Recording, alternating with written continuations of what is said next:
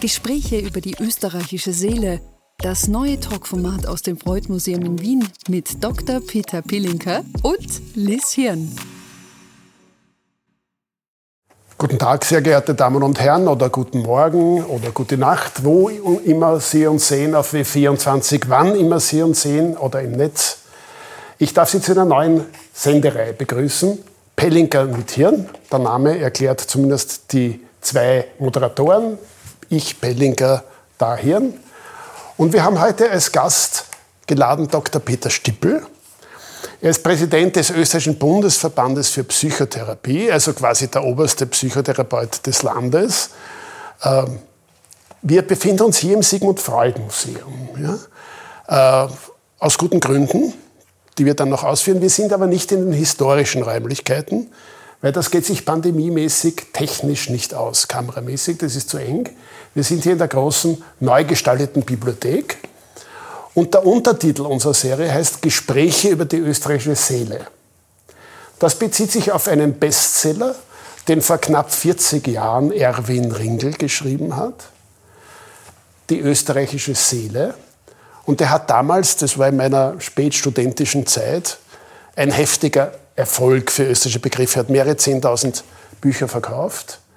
Was ist denn, Herr Dr. Stippel, kurz zusammengefasst das Wesentliche gewesen, warum dieses Buch so ein Bestseller wurde? Ja, Erwin Ringel hat in äh, seinem Buch Die österreichische Seele vor allem die Verdrängung der historischen Ereignisse, die Verdrängung äh, der politischen aktuellen Reaktionen der damaligen Zeit in seiner typisch sarkastisch-zynischen Art beschrieben und damit ein Stück weit den schmerzlichen Punkt äh, im Selbstbewusstsein der Österreicher getroffen.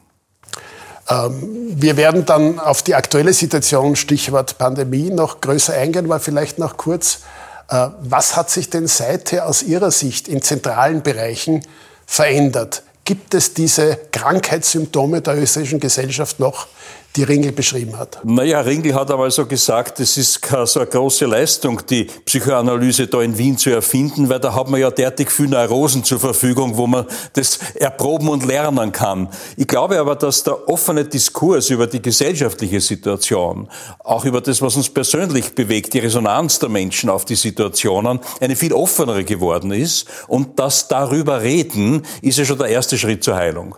Okay, also die Konflikte werden nicht so leicht weggeschoben, verdrängt. Man darf mittlerweile Konflikte haben, man darf darüber reden und vielleicht äh, ist das auch ein Qualitätszeichen, das wir Ringel verdanken. Sind die Österreicher und Österreicherinnen psychisch gesund? Und jetzt abseits der Pandemie, an welchen Erkrankungen leiden die Österreicher und Österreicherinnen hierzulande am häufigsten? Naja, wir haben den mitteleuropäischen Vergleich. Äh, der zum Beispiel die Depressionen mit etwa vier Prozent äh, der Bevölkerung äh, beschreiben, Schlafstörungen mit etwa fünf Prozent, Angst, Panikattacken und ähnliches drei bis vier Prozent. Und da liegen wir im mitteleuropäischen Schnitt. Mhm. Äh, wobei Depression ist ja schon der Krankheitsbegriff, aber depressive Stimmungen sind natürlich viel verbreiteter. Naja, depressive Stimmung muss ja nicht immer gleich krankheitswertig sein. Es gibt ja auch Situationen, die man kaum anders beantworten kann. Also jetzt der Verlust eines lieben Menschen, äh, ein schwerer Schicksalsschlag. Da ist es eher eine, eine logische und natürliche Reaktion, eine normale Reaktion, mal ein bisschen gedäftet, äh, sediert zu sein, traurigere oder schmerzliche Gedanken im Kopf zu haben. Mhm. Jetzt hat äh, Ringel in diesem Buch besondere Kapitel hervorgerufen. Es sind ja mehrere Reden sozusagen an Österreich gewesen. Ein ganz zentrales Kapitel hat sich beschäftigt mit der Rolle, in dem Fall konservierenden Rolle der katholischen Kirche in Österreich. Jetzt sind Sie ein bisschen auch, auch wenn Sie gesagt haben, ich soll es nicht unbedingt erwähnen, aber Sie haben ja Theologie auch studiert. Äh, auch äh, meine äh, Mitmoderatorin Lisian hat Erfahrungen auf dem Sektor. Ist es ein Beleg, wie sehr, was hat sich denn verändert seit damals? Damals war ja die graue Zeit, die Grenzzeit, das hat sich ja doch etwas verändert. Na, da hat sich einiges verändert und Ringe hat auch seinen Beitrag dazu geleistet. Als großer Suizidforscher, sein Hauptarbeitsgebiet, hat er sehr, sehr scharf in der Kirche, obwohl er engagierter Katholik war, kritisiert, dass damals Menschen, die durch Suizid gestorben sind, kein kirchliches Begräbnis bekommen haben. Das wurde geändert. Und ich glaube, dass in diesen 40 Jahren, auf die wir gerade zurückblicken, auch in der katholischen Kirche langsam aber doch die Diskussion, die Möglichkeit, auch kritische Dinge anzusprechen, äh, einen Umdenkprozess langsam aber doch fördert und im Tempo der Kirche entsprechend entwickelt. Und sehen Sie diesen Umkehrprozess, dieses mitreden wollen, auch für aktuelle Fragen jetzt. Sehen Sie den auch in der Pandemie gewährleistet? Also hat sich die katholische Kirche hier auch zu Wort gemeldet und quasi dem Seelenheil der Österreicher, Österreicherinnen auch zugesprochen? Naja, äh, die Äußerungen der Kirche zu diesem Thema sind äh, an einer Hand abzählbar. Das ist nicht so das Kern, äh, der Kernfokus. Mhm. Es bewegt die Menschen. Und die Kirche hat natürlich in ihrer Staatsloyalität natürlich auch sehr stark aufgerufen, die Empfehlungen Empfehlungen, äh, die staatlicherseits gegeben werden, einzuhalten. Und das ist auch bei den Riten der katholischen Kirche auch überall die Empfehlung, Vorschrift und Bedienung daran teilnehmen zu dürfen. Ich glaube, ganz wesentlich ist ja auch die von Ringel diagnostizierte Neurose Österreichs aus historischen Gründen zwischen Größenwahn und Minderwertigkeitskomplex. Ich meine, wir waren Teil einmal eines großen Reiches, sind dann ziemlich abgehalftert worden, haben uns dann geflüchtet, also uns sage ich immer, Österreich hat sich geflüchtet teils willentlich, teils unwillentlich als Opfer in den Nationalsozialismus, in das größere Deutsche Reich. Und dann war die Frage, was ist jetzt? Und bis vor kurzem, also bis vor kurzem sage ich schon, bis vor 30 Jahren, äh, war ja noch unbestritten ausschließlich Österreich als Opfer. Und daraus, so hat Regel gesagt, entwickelt sich dann viel Verdrängtes, nämlich die, auch die, die Täterrolle, die Österreicher gespielt haben, das ist jetzt anders. Das ist doch, glaube ich, in Richtung Vergangenheitsbewegung ist Österreich doch gesunder aufgestellt, oder? Die Wahrheit wird einen frei machen. Ja, so ist es. Sich die Wahrheit da anzuschauen, sich ihr zu stellen, ist ein wesentlicher Punkt zur persönlichen Entwicklung, zur Entwicklung einer Gesellschaft.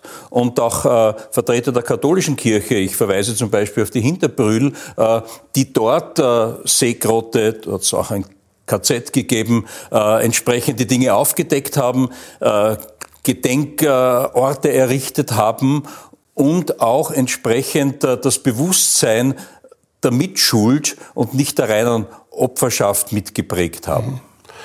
Wie wirkt sich das jetzt aus? Also ganz konkret in der Erziehung zum Beispiel. Nicht eine der Hauptneurosen, so sagt Ringel, aber Freud natürlich auch, ist die schlechte, die autoritäre Erziehung.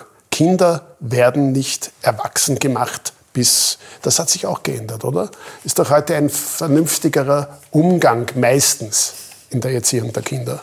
Ja, Herr Pellinger, Sie betonen gerade meistens, äh, ein, ein Extrem wird meistens durch ein anderes abgelöst, bis sich die Pendelschläge von den Extremen auf ein vernünftiges Mittelmaß äh, einpendeln. Ich glaube, jetzt sind wir eher bei der äh, liberalen Ausschlagseite und müssen eine vernünftige Mitte finden. Und das ist eine gute und richtige Bewegung.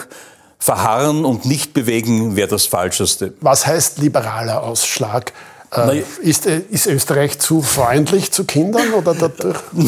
Man kann gar nicht zu Kindern freundlich und liebevoll genug sein, vor allem liebevoll genug sein. Aber wenn Schule Erziehung auf das Leben vorbereiten soll, dann ist auch das Umgehen mit Autorität ein wichtiger Lernfaktor, mit Kritik ein wichtiger Lernfaktor, denn das wird spätestens in der Berufswelt eine Herausforderung für den jungen Menschen.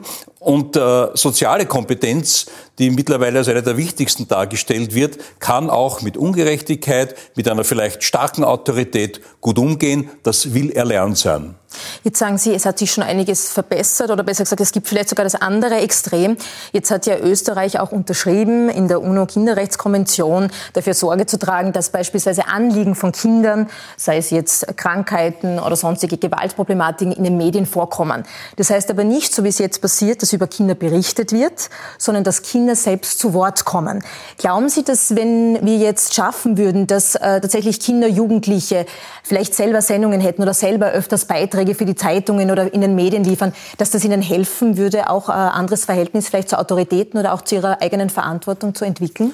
Frau Sie skizzieren da ein sehr, sehr großes Entwicklungspotenzial. Mhm. Ich glaube, da ist sehr, sehr viel Möglichkeit, die Kinder reifer zu machen, weil wenn man sich auf etwas vorbereitet, etwas in Öffentlichkeit zu präsentieren, reflektiert man es ja ihnen.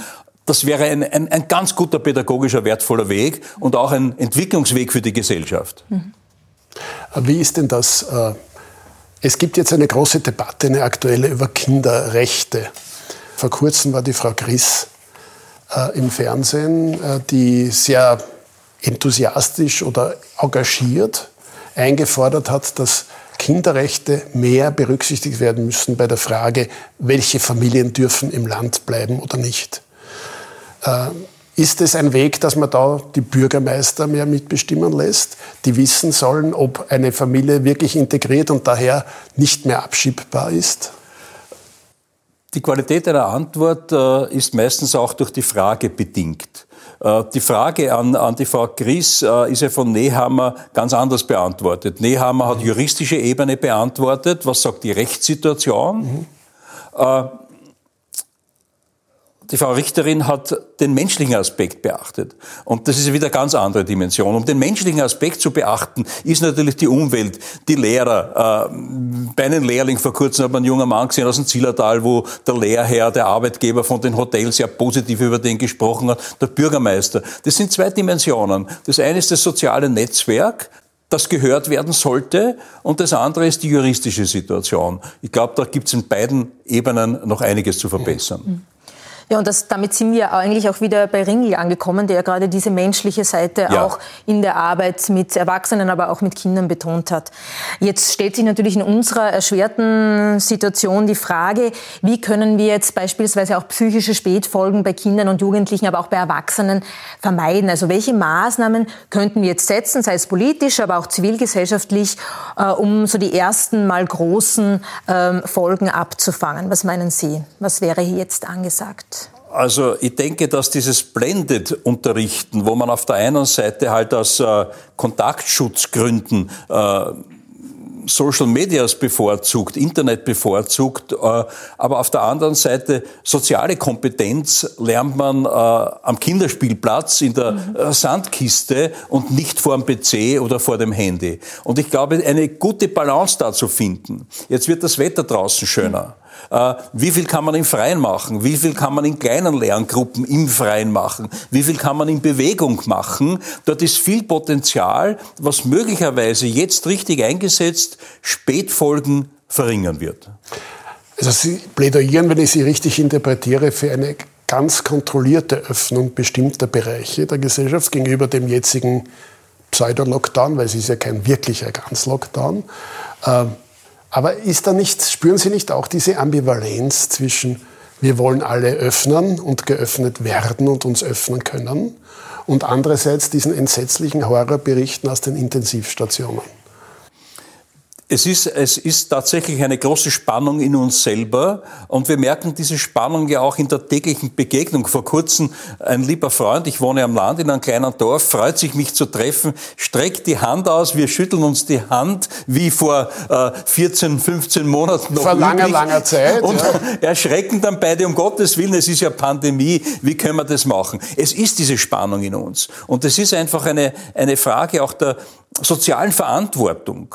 Äh, wie schütze ich mich, wie schütze ich den anderen und äh, zu welchen konkreten Schritten führt das? Ich glaube, dass, äh, was Sie gesagt haben, Herr Bellinger, in sehr wohl überlegten, situativ angebrachten Schritten. Und das heißt situativ bis ins Tagesgeschehen hinein. Was ist heute für ein Wetter? Ein warmer, schöner Tag, raus in der Natur. Wir können dort vieles machen, Flexibilität im Stundenplan und das setzt natürlich entsprechend äh, entwickelte Persönlichkeiten bei den Lehrern voraus. Mhm. Diese Schulsituation ist ja sehr bedrückend für viele, also Lehrer vor allem, kommen nicht zurecht damit. Ähm, ist das der wichtigste, wäre das der wichtigste Schritt zu einer kontrollierten Öffnung, dass man mit den Schulen einheitlicher umgeht, nach klareren Kriterien? Äh, gegen das Einheitliche verwehre ich mich mit dem äh, Bestandteil der Flexibilität, mhm. weil es kann in Tirol gerade ein Schneesturm sein, der uns die Möglichkeiten im Freien einfach nicht eröffnet und in Wien, so wie heute Vormittag, Sonnenschein, warmes Wetter, wo man alles äh, äh im Freien auch im Schulhof unterrichten, üben etc. könnte. Und das ist genau das, was ich meine, die situative Flexibilität, äh, auch regionale Flexibilität, die die Gegebenheiten einfach im Sinn der Kinder, im Sinn der Lernziele nutzt. Das ist ja auch ein spannender Punkt, weil sich hier auch die, die, die, die Felder zeigen oder die Interessenskonflikte zeigen zwischen Eltern, Lehrern, Direktoren, vielleicht dann auch Bildungsinstitutionen im staatlichen Bereich und den Kindern.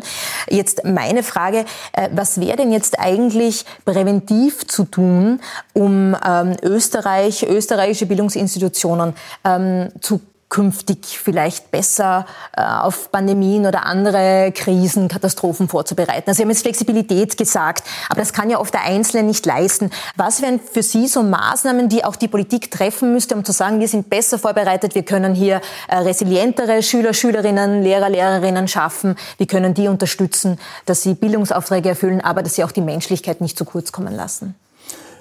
Es geht um soziale Kompetenz. Mhm. Es geht äh, vielleicht darum, Bildungsziele globaler und nicht auf Stundenebene und mhm. äh, Lehrinhalt zu formulieren und einfach die soziale Kompetenz als sehr viel wesentlicher als das Lernen von manchen Jahreszahlen zu erachten. Mhm.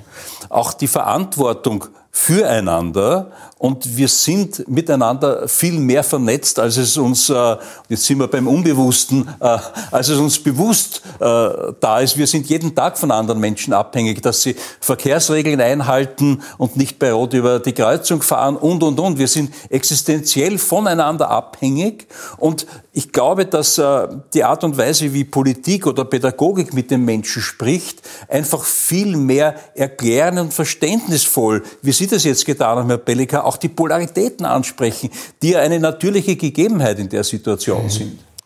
Herr Dr. Stippel, jetzt ähm, hören wir auch von Zahlen, dass Süchte steigen, depressive Verstimmungen, dass es Burnouts gibt, vor allem von Eltern, die überfordert sind mit Homeoffice und Homeschooling.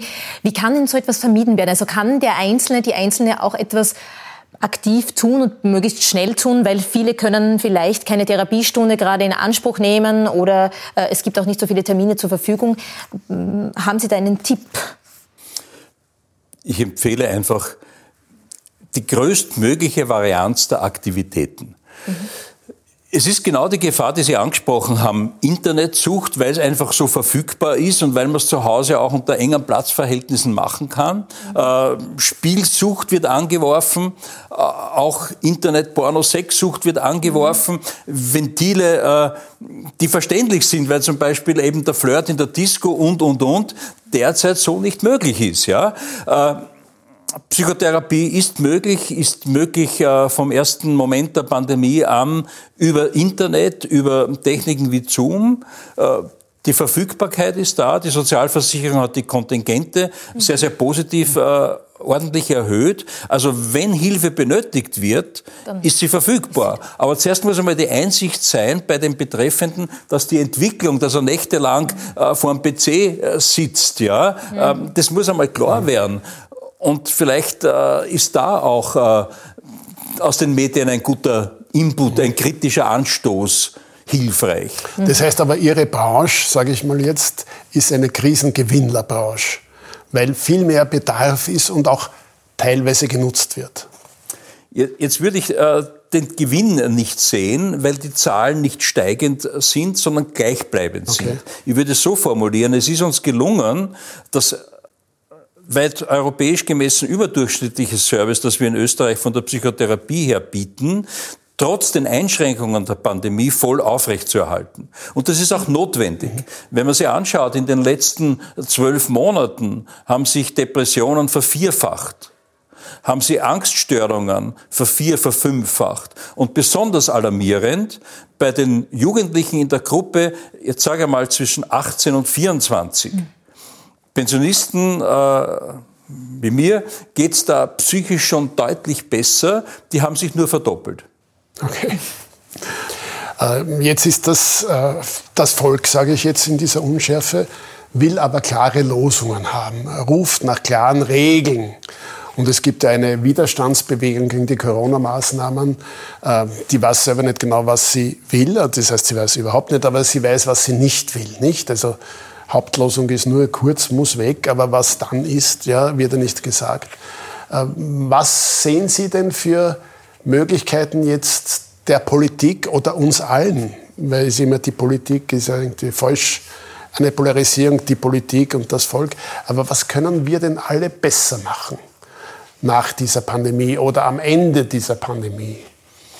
Was können wir besser machen? Äh, wir werden irgendwann einmal zurückblicken und uns die Frage stellen, Lessons learned. Alle Einsatzorganisationen machen immer Lessons learned. Im Nachhinein ist man immer gescheiter. Und wir haben ja doch jetzt äh, fast 100 Jahre keine Krankheitswelle, keine Pandemie dieser Dimension gehabt, wenn ich äh, zurückschaue auf die spanische Grippe, mhm. die ja noch ganz andere Opferzahlen gefordert hat. Ich glaube, dass die soziale Verantwortung füreinander mhm.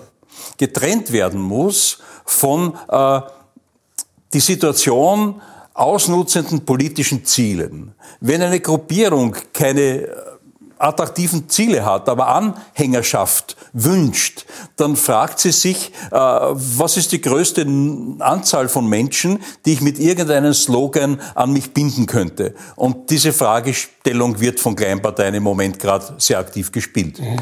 Die gar nicht mehr so klein, nichts klein sind in Wirklichkeit, sondern einmal viel größer waren früher. Man kann es aber nicht nur auf eine Partei reduzieren. Aber die Suche nach diesen klaren Lösungen, die jetzt ja nicht da sind, weil niemand ehrlich gesagt kann sagen, was ist die Lösung dieser Krise im Einzelnen. Äh, ist es nicht eine gewisse Gefahr, wenn es dann diese klaren Lösungen auch nicht auch nur ansatzweise nicht gibt, dass dann äh, die Polemiker noch viel mehr Raum haben als jetzt?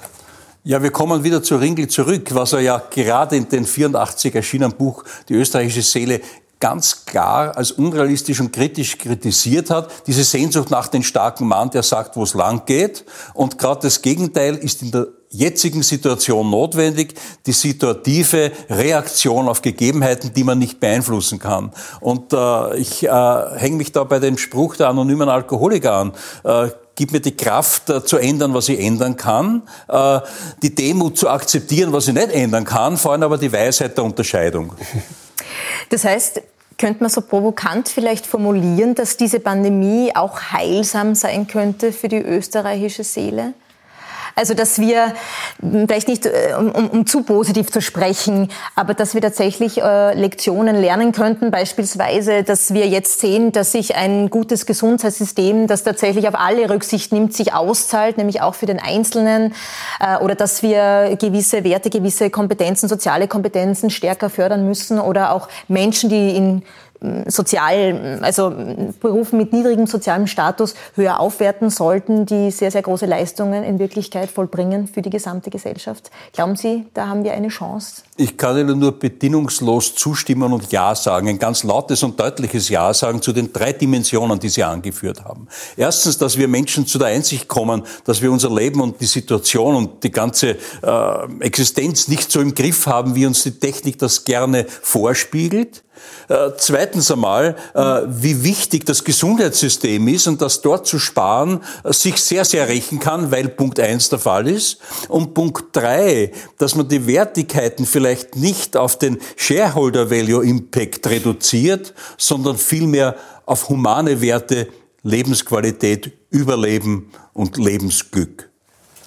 Ist es nicht gerade in Zeiten wie diesen besonders grotesk, dass äh, Pflegepersonal zum Beispiel auf Intensivstationen, wahnsinniger Druck, ungefähr ein, sage ich mal jetzt vorsichtig genommen, ein Zehntel dessen verdienen, was höchstbezahlte Manager, wir wissen, wovon wir sprechen derzeit, äh, an Jahresgehalt, also im Monatsgehalt bekommen. Das ist doch eine völlige Verkennung der gesellschaftlichen Wertigkeiten.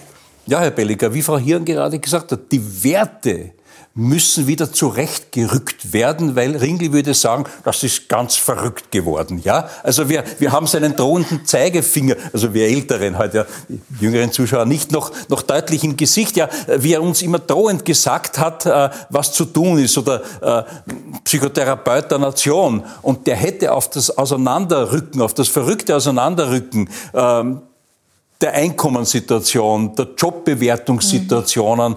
ganz sicher sehr, sehr kritisch reagiert. Mhm. Noch ein wesentlicher Punkt, ein Begriff, der immer wieder in diese Debatte kommt, ist der der Resilienz.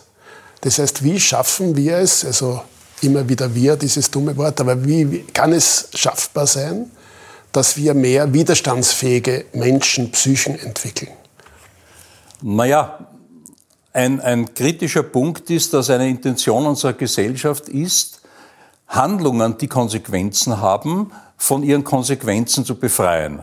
Also wenn jemand in Turnschuhen äh, auf den Großglockner geht äh, und die Nummer von Hubschrauberdienst in der Hand hat, dann wird der abgeholt, das wird noch auf Sozialversicherung verrechnet und so weiter und so fort. Also da, in der Natur könnte man lernen, äh, ich weiß schon, dass das eine schwierige und kritische Aussage sein kann, aber in der Natur könnte man lernen, dass Handlungen Konsequenzen haben. Also Eigenverantwortung zu entwickeln. Eigenverantwortung wäre, wäre das Wort. Mhm. Und die persönliche Resilienzentwicklung fördere ich sehr gerne dass ich Menschen immer wieder einlade, in ihre persönliche Biografie zu blicken und zu schauen, welche schwierigen Herausforderungen sie schon bewältigt haben. Mitten in der Herausforderung äh, schien die auch sehr riesig und nahezu unbewältigbar. Und sie haben es geschafft. Und dann zurückzublicken, was waren die Erfolgsrezepte, dass sie es geschafft haben, das zu bewältigen und nachzudenken, ob die gleichen Erfolgsrezepte oder wie man sie minimal adaptieren müsste, nicht auch jetzt hilfreich werden. Mhm.